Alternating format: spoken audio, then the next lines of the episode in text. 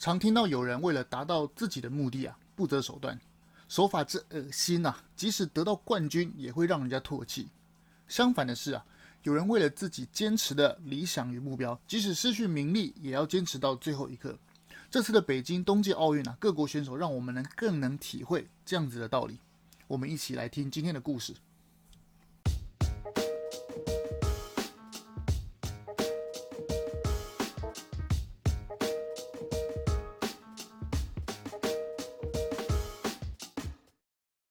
我们一起说真话，是需要让更多人知道。欢迎收听《荣耀台湾》Podcast。不知道大家是否也有这样子的人生体悟啊？尤其是出了社会之后，许多人啊，为了名利而迷失自我，彻底成为了名利的奴隶。这一次的北京奥运花式滑冰选手，二十七岁的日本选手，滑冰王子之称的羽生结弦，十日在男子花式滑冰长区项目中，令人深刻的杰出表现，令所有人动容。表现出奥运精神的他，惊天一跳，写下人类花式滑冰史上的新篇章，完成首个啊四周半跳的选手。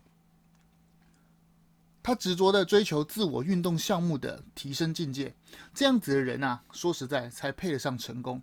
而成功与荣耀的桂冠，对他来讲，反而只是提升的过程之中的附属品。这个滑冰王子啊，羽生结弦。可以说是日本国宝级的人物啊！他在男子花式滑冰史上是第一个在青年组与成年组的两个赛事中，主要呃所有的主要赛事中啊，都拿到金牌的全满贯的选手。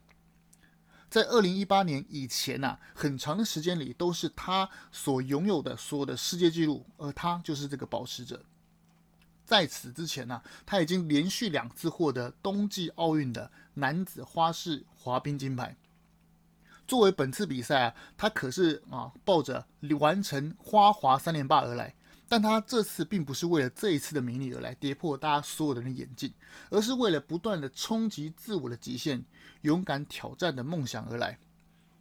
作为世界冠军的羽生结弦，他本来就可以稳稳的完成几个花滑动作的，比如说是四周跳之类的，让他能够借由这些比较稳稳的动作，能够距离金牌而更近。但很可惜的是，对他来讲，比起拿金牌，他更想要挑战人类史上从未在花滑比赛中完成的四周半跳。此前呐、啊，他从未做过这样子的动作。他刻意保留在决赛啊，就是二月十号这个男子花滑自由决赛上，在至关重要的赛事上发起这样高难度的挑战。二十七岁的他，作为职业运动选手的生涯，其实所剩不多。他很有可能想以完成这一次的四周半跳来为他的职业生涯谢幕。我们来回顾一下羽生选手在这场比赛中的关键时刻吧。羽生刚进场啊，高速滑行之后呢，他便马上向极限挑战。没错，他是做到了四周半跳，但是角度啊，其实还差了一点，不小心就落地了。很可能是这个一点点啊，让他落地的时候不小心就摔倒了。接下来的四周动作也可能受到了前次摔倒这个动作所影响的干扰啊，又再一次的跌倒。但高兴的是，瑕疵仅此而已。作为不愧是世界级的选手啊，羽生在摔倒了两次之后的所有动作都接近完美的，甚至可以说是娴熟的完成了。在他的比赛项目所有的项目啊都完成了之后，羽生含泪的对现场的所有观众深深的一鞠躬，并且在离开赛场的最后一刻，弯下腰摸了摸他的挚爱的这个他付出无限生命的这个滑冰场之后才离去。尽管呢、最后只拿下第四名，无缘奖牌，让他在冬季奥运的三连霸梦碎。但超越输赢呢、啊，只为成就理想中自己的那个拼搏精神，却让在场的所有人为之动容。流行音乐教母娜姐马当娜，以及金奖影后小辣椒葛尼斯派特洛，以及好莱坞女星娜欧密华兹皆表示啊，我看到感动，他们说的啊，我看到这个真的是感动到泪奔啊，这是我看过有史以来最令人感动的时刻。将金牌啊抛诸脑后，只为了求自己的梦想重要性，真的是非常的令人动容啊。我们来说说这个 A 四这个动作，光是技术层面啊，就是一个不可能的动作。在花式滑冰的这个六个跳跃中啊，这个跳跃可以说是唯一向前跳的动作，也是最具危险性的。据计算啊，选手仅是要进行四周跳，从起跳到落下完成动作，仅花零点七秒而已。真的是想想看啊，选手要到不到一秒的时间内，共完成四周半起跳，共一千四百四十度的转体，已经属挑战人体极限的一种动作。但在 A 四这个跳跃过程中啊，选手要在相同的这个零点七秒里面，再再多转半周，这这简直是超越极限，这好像不是一般人类可以做到，真的是非常的厉害。在赛后啊，羽生选手正式获得官方机构认证。也是史上首次啊，有人完成了四 A 级的花滑四周半的跳跃，只是最后啊，完成度有点不够，稍嫌不足，有一点不完美而已。尽管这样被扣了分啊，但他还是真的做到了。不少人纷纷祝贺，恭喜羽生啊，完成历史上首次人类被认证的四 A 级跳跃。在赛后的记者会上啊，羽生用“一生悬命”这一词啊，作为他坚持努力完成四周半跳跃。来描述他努力过程中，他说他非常的高兴，他做到了这个一生悬命，大家都应该非常熟悉吧？这是日本这样，日本很常听见的一个非常熟悉的一个语言，意思就是说什么？意思就是说，在各行各业之中，我或是说作为主人公，用了一生所有的力量，所所有的热情去完成某些事情，才叫一生悬命嘛。虽然没有拿到金牌啊，但是羽生选手啊，赢得了所有人的尊重。为了完成自己的目标，一生悬命，赢得了尊重，比一枚金牌的价值高昂得多。很显然啊，这样子的坚持啊，对于中共来说根本就根本就不会懂得啊。中共为了赢得金牌啊，不择手段做尽肮脏的事啊，真的是多到罄竹难书啊。二月七日的时候，在女子五百米的短道竞速比赛中，中国选手范可新与加拿大选手。进行了激烈的竞争，在最后一个弯道的时刻，稍微落后了中国选手范可新啊，偷偷的啊，悄悄的，自以为没有人看见的，以迅雷不及掩耳的速度，将一个标注赛道的一个黑色物品，神不知鬼不觉，咻的一声，丢到了加拿大选手艾丽森查尔斯的冰刀方向去。说时迟啊，那时快，加拿大选手应声倒地，结果呢，就失去晋级资格，金牌战。金牌啊，就拱手让给这个中国选手，就拿到了。另一个中国选手啊，肮脏的高光时刻啊，就是任子威啊，这个这个这个中国选手任子威使出武林绝学排云掌，大家都看过那个影片吧，对不对？在脸书上疯疯传啊。然后据说，听说小小小小声跟你说，小小声跟你说，听说脸书还故意让这个这个影片啊，这个这个任子威这个武林绝学排云掌，故意让他怎样降流量啊，真的是。哎，真是，哦，脸书迷倒，我真的是不得不多说一句，你们真的是不需要这么肮脏吧，对不对？这个这个是事实啊，这个是不是？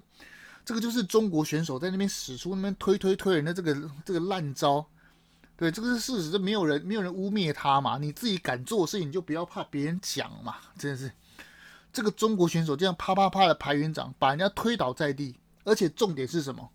重点在裁判，裁判就站在旁边了。开什么玩笑？裁判在裁判的眼皮底下直接堂而皇之，直接公然给旁边的选手怎么样按摩？是不是？推推推，真是恕我直言呐、啊，这是这个就是号称强国啊，围墙的墙，强国国家的这个体育体育国家队的水准吗？这是非常的非常令人不齿啊！经过这么多件的事情，呃，韩国媒体啊，据统计啊，已经累积十几项这种中共啊这种肮脏的事情，比如说判人家啊你的制服不及格，然后判失格，然后不然就是你就是纵容你的选手去推人家搞这些小动作，这是让人这个韩国啊就累积很多人跑到韩国的那个中国大使馆的前面去抗议啊，说什么样？说中共 out，China out，然后说什么天灭中共？哎，这是他讲的，不是我讲的，不要降我流量。这做做到人神共愤的结果呢？结果我们把画面先暂时切回台湾。我们台湾这些人在搞什么？一个什么什么特技演员，什么什么台湾学姐，今天啊最新消息入籍中共了，真是拍拍手，恭喜啊！恭喜你直接啊入籍中国，变成中国人。台湾就直接把你怎样户籍给你取消，真是太棒了。然后呢，黄安这是恬不知耻啊！算了，我们干嘛要？损耗自己的应得值去评论黄安。好，我收回。我们这个非常聪明的黄安怎样？别人去问他，哎，黄安，你要不要放弃台湾的国籍啊？他说，当然不要，我要继续使用台湾的国籍，用台湾的健保。没错，就是有人的品格如此的差差，跟我们前面讲的那个羽生结弦，对不对？很多人这种为了利益不择手段的人，他们他们这些人站在羽生结弦这个选手面前，他们他们真的是简直是无地自容啊！人家选手为了自己的理想，为了自己的高光时刻，为了为了能够完成自己的自我提升跟挑战，没关系，我就就是要挑战这个四周半的这个跳跃，都都跟跟你们这些狂安什么什么台湾学姐之流根本就比不上嘛！对不对？简单的一个奥运，一个号称人类最高的这个体育赛事，这个宗旨是什么？奥运的宗旨是什么？当然就是挑战自己嘛。然后呢，在人跟人的竞速上、竞赛上，用体育的方式来怎么样进行各国的交流？君子之争，必也射乎？就是这个道理嘛。那你看，有人就是可以像羽生选手一样，为了自己的人生挑战自我，没关系，没有金牌没关系，我还是为了坚持自己的梦想。但有些人呢？有些人的梦想是什么？像黄安啊，像这些什么排云掌，这个中国选手任子威排云掌，你做这些动作干什么？然后还配合你的这个什么中国所谓的什么主场优势，你的裁判就在旁边呢，有也有影片为证。你这样推的这么明显，结果呢？结果你你竟然无视别国的抗议，然后就让他晋级了，这到底有什么道理？幸亏幸亏哈，真的是。真是老天呐、真是有眼呐、这个任子威在推人，虽然他晋级啊，但是后来也被淘汰，真的是老天有眼呐、好，那个范可新，真的是你偷偷的把地上那个黑色的东西，然后丢到别人的冰刀下面，你以为别人看不到吗？这是非常恶心的。这个国家，这个从上到下为了达到目的不择手段这些肮脏事，就是就是整个国家的这个这个缩影，你知道吗？这个国家从上到下，就是就是干尽肮脏事。用尽所有的手段，只为了达到目的。那这个国家有能能叫做强国吗？他连一点点的那个 guts 都没有。你要怎么样跟人家竞争？还梦想说什么要称霸世界？我一直一直不停的在讲，中共这个国家根本就是纸老虎，真的是外强中干。所谓的外强，只是他他让你觉得他强，但其实外也没强，外没强，内也干。底下我们后面的故事会讲到，这是中共国自己出来，自己的那个教授出来批自己的中共现实的状况到底有多弱。没关系，我们先前面先把奥运讲完，我们后面会再讲。哎，真的是每次带到台湾的时候，就有些人，你看每一件事情都是可以比照的嘛。人真的是，哎，是人是不是真的经不起比较？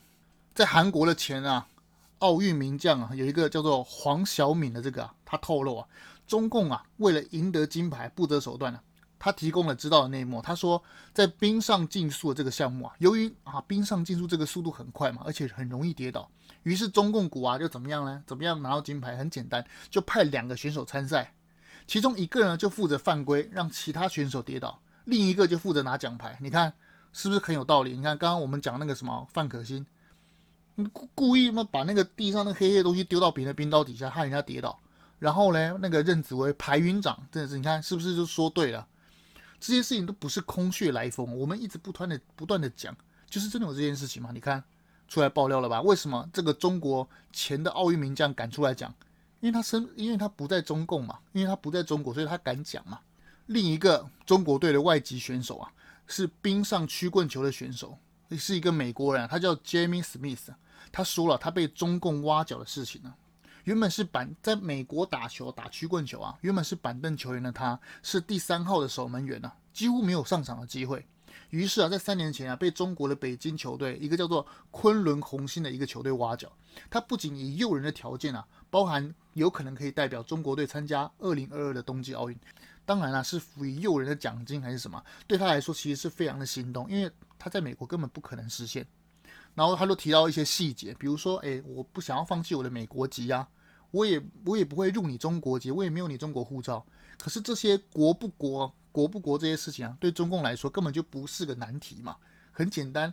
对你都通通不用，你看这个到底是怎么成型的？你看，可见我们的那个世界的奥委会到底有多脏。人家人家根本就没放弃美国籍，为什么可以代表中国出赛？人家没有中国护照，也没有中国籍，为什么可以代表中国出赛？这是非常可笑的一件事情。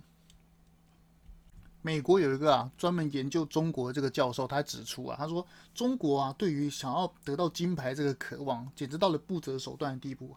对于国籍这种事情，对于他对于中共国来说根本就不是个不是个问题啊。就是那个我们拿个最最明显的那个例子，还记得吗？就是最近发生那个谷爱凌，就是他讲说我在中国的时候是中国人，在美国的时候是美国人。那个谷爱凌帮那个拿下金牌那个谷爱凌，他就从来就没有正面回应说自己的国籍问题啊。但是呢，有趣的是，大家可以听他那个，比如说记者问他那些问题啊，他真的是非常聪明诶，一个才十八岁的人，竟然可以这样应答如流，竟然可以对答这么得体，然后呢，站在道德的高点上去指责，哎呀，我只是一个十八岁的小女孩，我只是为了喜欢体育竞技的事情，所以怎么样，所以我来溜冰来得到金牌。那你们这些人问我这些问题，就是这样，其心可诛嘛。所以怎么样？你们这些问我怎么样？你就是对我这个运动赛事的一种污蔑。你看人家多厉害啊！十八岁小小年纪，竟然可以面对这个 记者的所有问题，所有的尖锐问题，所有的尖锐问题都可以这样应答如流，是不是真的是非常厉害的一个人？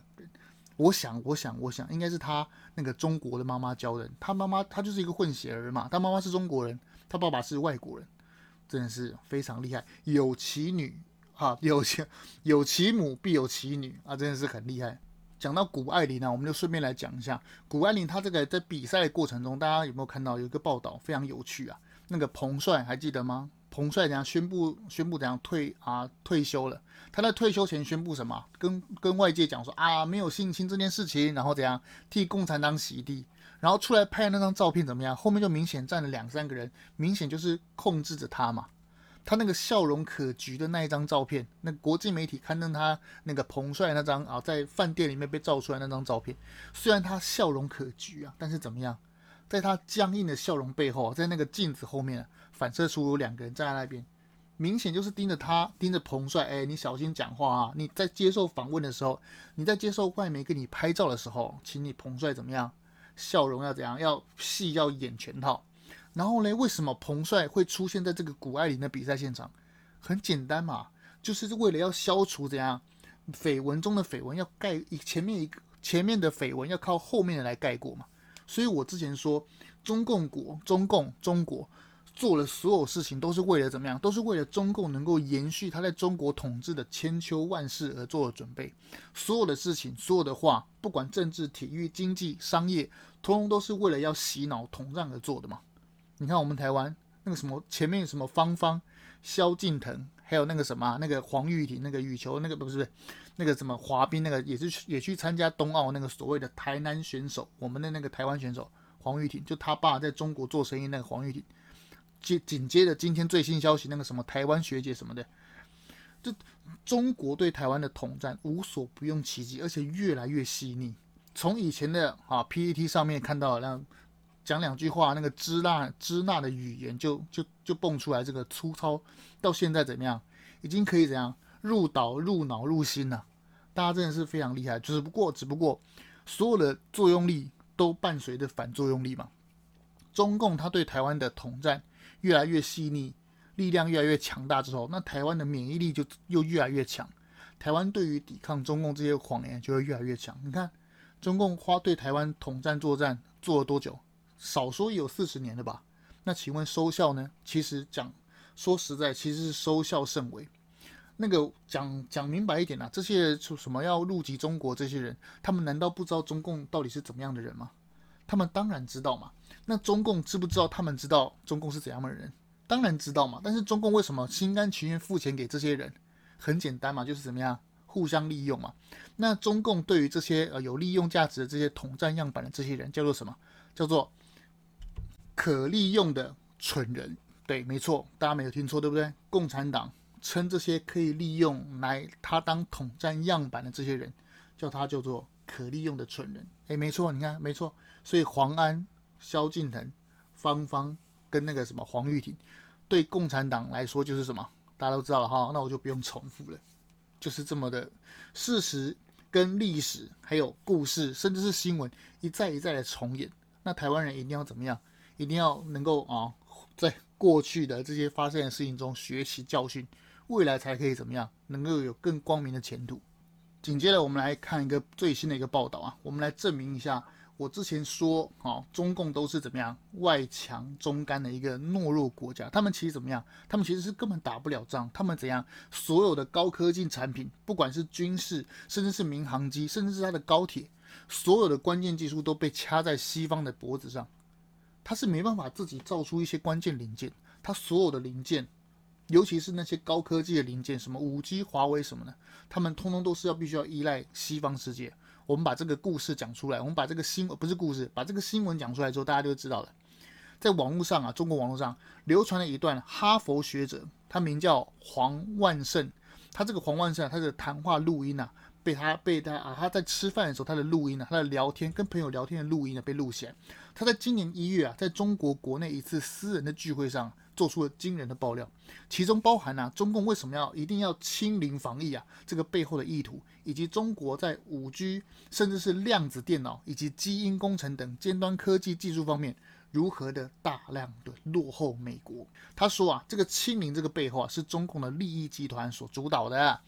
黄万胜说啊，中共啊，为什么为什么他每次都啊对疫情防疫做清零，但是怎么样收效甚微，甚至是如此糟糕呢？很简单，其实原因啊，就是中国这个核酸检测，还有疫苗研发这些技术啊，都被中共的利益权贵集团用来大肆敛财。他举例说啊，据他得到的这些最新的资料显示啊，中国的某集团啊，仅靠核酸检测这一个项目啊，就赚了六千七百亿元呐，真的是非常可怕的一些数字。我们来听一段他的录音啊，是怎么说的？每年政府拨款跟民间资本进入制药行业的。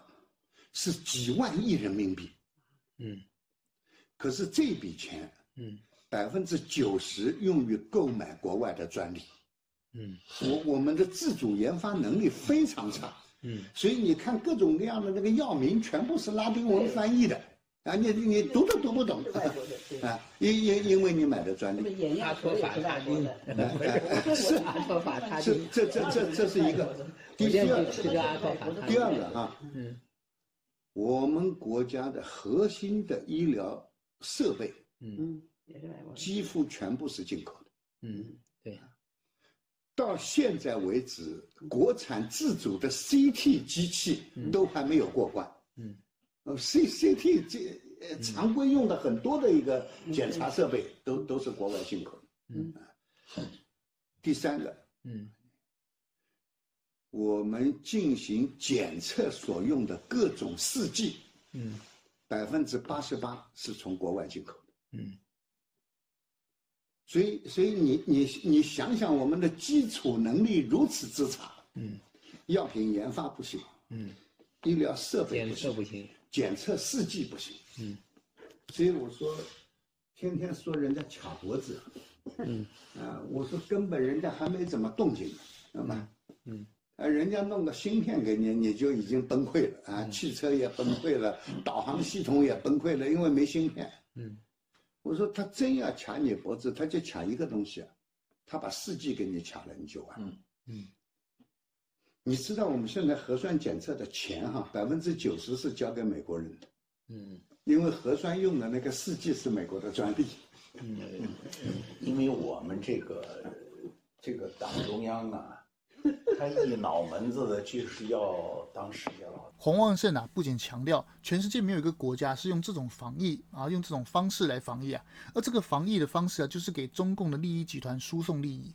中共高层这些白手套啊，还有家属们染指啊，核酸检测，只要所以说只要有一两个病例啊，就全部拉起整个城市啊，做全民的核酸检测。很简单，就是他们要怎样，一直不停的做核酸检测，怎么样让他们能够牟利嘛。所以之前我们提到什么西安封城，甚至是北京、天津、上海啊，北京没有，天津啊、上海，甚至是什么郑州这些地方，只要只要有发现哎有病例，就全部拉去检测，就是这个道理。为什么？因为这些人要赚钱嘛，很简单。我们来故事对照一下台湾之前疫情刚刚开始的时候，去年的时候，有哪些人是一直喊着要普筛？为什么要普筛？很简单嘛，有普筛就会怎样？又需要那个试剂，那试剂要在哪里买？会从会在美国买吗？美国买，然后再飞机运来，这个成本可不得了。那那要在哪里买比较便宜？跟中国买嘛，很简单，很多事情就是一环扣着一环。为什么他们一定要坚持要什么普筛？那我们之前一直不停的讲普筛为什么会没用？很简单，因为普筛会有伪阳性的嘛。那如果筛出来伪阳性的这些人怎么样？他们就会送进医院里面去占隔离负压隔离病房。那如果占了这些负压隔离病房，这些伪阳性的人占了这些病房之后，如果让那些真的是阳性的这些人没有办法去，就是因为这个医疗医疗的这个量能有限，如果让这些哦伪阳性人都占满这些病床之后，让真正阳性的人没办法去治疗的话，那台湾的疫情就会失控。这就是台湾为什么不要做普筛的重大原因原因之一啊，就是这个原因。那中共没有在管啊？为什么？因为他们一直疯狂的筛，可以怎么样？让这些中共高层赚钱嘛。这一次，哦，这个黄教授，这个黄教授可不是我随便说说的吧？他可是权威哦，他可是中共高薪从哈佛啊紧急召回的这个中国权威，他就这样讲了。他讲的内幕非常惊人，对不对？所有的事情都是被西方卡脖子，然后呢，只要美国怎么样，他他。他讲的这些录音呢，很明白就表示中共根本没办法跟美国对抗。为什么？美国只要怎样，美国动动手指卡你的晶片，你就崩溃了嘛。他他这个刚刚听的那个那段录音，大家有没有听到？美国只要动动手指，你的卡你的晶片，你的对所有东西都崩溃了嘛。那那你还有什么飞弹能够去打别人？所以中共要打台湾，要对外面什么武力扩张，那都是假的，那都是吓唬人的。你看现在还还敢再讲吗？还有还还有办法再讲吗？你根本就是根本就是谎言嘛！你看这个这个教授讲的非常明白啊。而这个黄教授啊，在提到 Omicron 的这个病毒的时候啊，他说全球这个 Omicron 大爆发之后啊，美国和欧洲发，诶，美国跟欧洲发现，诶，这个变种啊，这个病毒基因病学啊，人属啊这个武汉肺炎的序列，但它啊只感染上呼吸道，而感染它之后会产生自然的免疫啊，又可以抵御其他类似感染到肺部的这个病毒的变种。所以美国跟欧洲啊都认为这是达到群体免疫的难得时机，所以全部都开放。这就是为什么美国、英国很多欧洲的先进国家都都率先开放的原因。因为为什么？因为他们预计三月份啊，美国跟欧洲基本上就可以达到群体免疫啊。在这次私人的聚会中啊，他还提到了 IT 领域、5G 以及基因工程等尖端科技的领域啊。他说啊，谁掌握这些高科技啊，就掌握了世界主导权。显然的。中国在这些方面都落后美国非常远。他介绍说啊，量子的基本单位是量子比特，而比特的存在以微秒为单位，也就是说它只存在零点零零零零几秒就消失了。如果想要用它为单位作为计算，就必须要能捕捉到它。他透露啊，美国麻省理工学院呢就发明了一个比特喷射机，可以不断的怎样对一个喷射的比特制造出喷射比特，使得那个点呐、啊、存在一个量子比特。目前这个技术啊，可以保有五十个比特同时存在。然而，人类离真正的拥有量子计算机啊，还拥有还还距离了十万八千里远呢。他说，拥有稳定的比特啊，是实现量子计算的第一前提。但目前呢、距离人类距离这一步啊，其实还非常遥远。美国啊，都尚且如此，就不用提中国了嘛。他还讲到了网络啊，他说，其实世界的网络啊，开始于美国啊的军军用的这些网络啊。就跟我们那个我们现在有用那个 Google Map 也一样。其实我跟偷偷讲，跟各位讲一件事情呢、啊。我们现在在用那些 Google Map、Google Map，比如说是什么导航系统，都是美国怎样三十年甚至是四十年前啊军军事他们军事用的东西啊。所以想当然了，如果现在战争一开打，美国现在拥有的科技啊，其实是超乎我们现在人类的想象啊。他说，原来这些网络啊，其实就是美国一开始的军用，他们自己用的啊，内部的网络使用。然后呢，我们现在人类使用就是这样，他把那个军用的这个网络把它打开，让全世界所有人来用。所以换句话说，言而总之，总而言之，就是我们现在的所有的网络的使用都是美国打开的。而且可悲的是啊，这些核心的技术啊，全部的啊，全部的世界全部的网络的核心技术啊，都在美国人手上。从它的根到各项的各种的元件，中国只是一个用户而已。充其量只是一个呃，很多人用网络的一个最大用户，也就这样。中国最可悲的是啊，在网络是至今呢这个基础的演算法上，并没有任何的贡献。所有的基础算法九十 percent 都来自美国，十 percent 来自欧盟以及日本，而中国只是拿这些前人拿这些别人写过东西，拿怎样来来一样画葫芦而已，就这样子而已。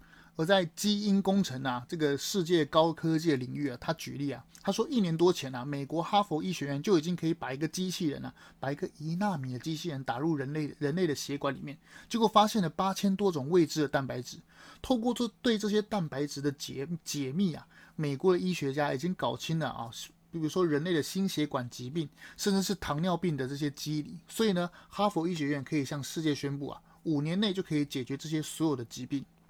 王文胜还爆料一件啊惊人的一些医学奇迹啊，人类其实怎么样，已经一次的完整治愈了帕金森氏症的综合症。美国医学家在基因的筛检中啊，程序里面发现，人类的这个神经啊，它外面有一个保护系统，叫做神经的这个啊髓鞘。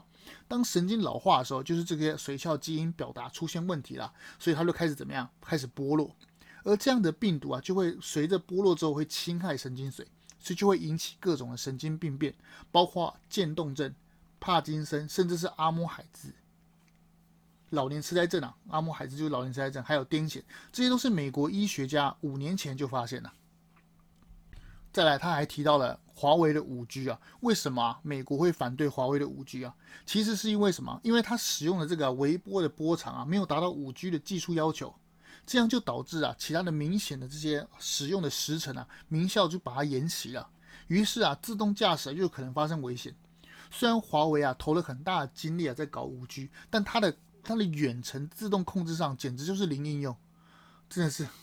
所以简单来说，很多人讲说什么美国是因为怎样，因为华为的的科技非常的超前，所以要打压它，其实根本就不是。黄文胜出来爆料说什么？其实是五 G 这个怎么华为弄五 G，其实根本技术根本就没没有达到要求，所以怎么样？如果让技术没有达到要求的这个华为继续做下去，让它主导一些什么自动驾驶这些导航功能的话，就会发生危险，就会发生人类悲剧啊！是这样子的道理。所以美国怎样才禁止华为继续研究五 G？是这样子来的。其实有很多秘密啊，很多事实，我们都一一的把它挖掘出来。这些什么，不管是什么“一带一路”啊，还是说什么“中国梦”啊，其实怎么样，都因为怎么样？因为事实就是真的假不了，假的真不了，就跟蔡英文的那个什么学历一样嘛。那个彭文正，好彭文歪，好彭文正，到现在还在讲说什么蔡英文的学历是假，骂什么伦敦大学是野鸡大学，真的是，哎，这是好吧，好吧。那那提到蔡英文的论文，那我来讲一下这个伦敦大学啊。他想要颁给谁？世界上任何人，不管是阿猫阿狗，甚至是你家的阿猫阿狗，他想要颁给任何人博士学位，都是伦敦大学的自由。不管是论文怎么写啊，指导教授是谁，逗点怎么逗，纸张大小，封存的日期，都不干不干任何人的事情。就是伦敦大学想要颁给谁，好、啊，想要颁给谁博士学位，他就颁给谁，就是他说了算。就算你没有来上课。你没有指导教授，甚至是你没有论文，他都可以颁颁博士学位给你啊！人家讲难听点，人家伦敦大学是赌上他的百年校誉来说，哎，这个学位是我颁的。那请问你彭文正，你有了什么呢？你有什么？你有什么脸去质疑别人说说啊？你这个是假论文，你这个是假学位，你你到底拿什么东西去跟人家质疑这个？彭文正去质疑别蔡英文的学历造假。就像我去指指责隔壁家的小孩的儿子不是他生的一样，嗯，我就直接去隔壁家问嘛，哎，你的儿子不是你的儿子？他说对，那个邻居就说对啊，这是我儿子啊，那我就跟他走，那不然你拿出出生证明。然后他说啊，就我的儿子长到二三十岁，我还我怎么还会记得把他的出生证明放在哪里？好，这个时候你就指责他，哎呦，你没有出生证明，所以怎么样？你不能证明这个儿子是你的，那这样子有道理吗？再来再来，好不容易人家拿出啊儿子的出生证明了，结果你就说，哎，你这个医院是假的，你这个啊出生证明上的那个什么什么什么签名，什么什么逗点，什么什么纸张泛黄都是假的，你真是莫名其妙嘛，不是吗？人家彭文正在玩一个玩一个什么游戏啊？玩一个没有把射箭的游戏啊？为了怎么样？为了他的抖内跟流量？那你们这些人真的是因为恨绿，因为仇恨蔡英文，然后陪他们玩这些游戏，你不？不觉得很无聊吗？好好，你要玩也可以，你自己的无知你自己玩就好，你不需要大声嚷嚷，搞得全世界都知道你这么这么这么这么这么聪明，好吧？真的是放眼世界的事情，再看看台湾国内的事情，就可以知道国民党马英九什么什么蓝白黄柯文哲这些人做这些狗屁倒灶的事情，真是有够幼稚至极嘛！这些人真是。我都我都懒得去讲他们。好好，我们身为台湾人，一定要站在台湾。比如说，我们现在解解除了这个啊福岛五县这个食品，日本的安倍晋三怎么样出来讲说什么？挺台湾加入 CPTPP 嘛？我们之前 Podcast 有讲了，台湾加入 CPTPP 是至关重要。很简单嘛，如果跟别人怎样加入加入这个关税这个啊优惠这个同盟里面的话，我们买日本东西是不是很便宜的？对不对？嗯，我们嗯 A 一八六 GTR 是不是就更便宜了？是不是这样？当然了，人类台湾是岛国，我们需要跟对外贸易，所以我们一定要怎样？一定要加入啊国际的贸易组织，是这样子来的。结果国民党说什么？哎呀，你这个开放核子是突袭，哪有突袭呀？有多少个专家读物的这个台大教授、读物教授做多久的田野调查，做了多久的详细的报告？我们怎样？我们边境管管制验了多少日本的食物？怎么会是突袭的？明明就是一直在做，只是你怎样？只是你懒惰，只是你怎样？你躺在家里领薪水，只是你躺在家里不愿把手捂起来，捂的那个盖住眼睛，不愿意去看到事实，你就说人家怠政。你就说人家突袭，真的是，哎，好吧。不过庆幸的是，大家都走在哦，庆幸的是我们台湾都走在正确的道路上。那个不是颁布了啊，台湾在那世界的民主排名，世界排名第八吗？民主世界排名第八，是亚洲第一啊，真的是非常棒。我们竟然赢过了美国啊、瑞士这些老牌的民主国家。这时候就有人问，哎，那第一名到第七名是谁？我想应该是北欧那些啊啊，什么丹麦啊，甚至是啊瑞典啊、芬兰这些。更民主的国家吧。总之，哦，台湾的民主一直在往前进步，我们就一定要哈知道放呃立足台湾，放眼世界，才能知道怎么样路是对台湾最好，才能够怎么样对于国内这些啊政客说的那些谎话，我们就可以怎样产生免疫力，知道台湾正确的路要怎么走。说真话需要勇气啊，让我们独立思考，让社会更进步。荣耀台湾，我们下次见哦。